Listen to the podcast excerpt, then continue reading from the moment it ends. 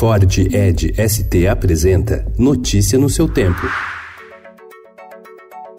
Olá, sejam todos muito bem-vindos. Hoje é terça-feira, dia 13 de agosto de 2019. Eu sou o Cado Cortez e ao meu lado Alessandra Romano. E estes são os principais destaques do jornal Estado de São Paulo.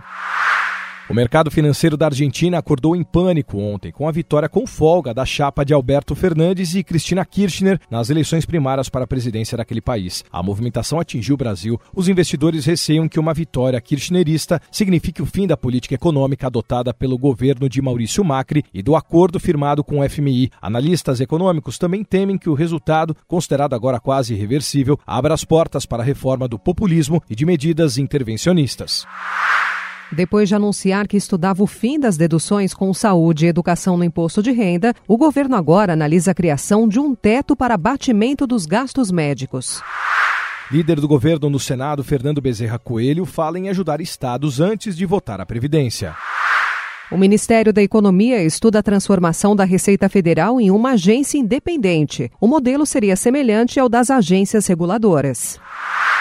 Mega condomínio é questionado, previsto para ter 119 edifícios, 19 mil apartamentos e atrair 60 mil pessoas. Empreendimento nas proximidades da Raposo Tavares, entre São Paulo e Osasco, virou centro de batalha judicial. Adiado fim de barragens como a de Brumadinho. Juiz manda reintegrar a equipe antitortura exonerada por decreto do presidente Jair Bolsonaro. BRICS empresta 2 bilhões de reais para tratamento de lixo no Brasil. Na natureza selvagem, prova de corrida é a desculpa perfeita para conhecer o incrível jalapão no Tocantins.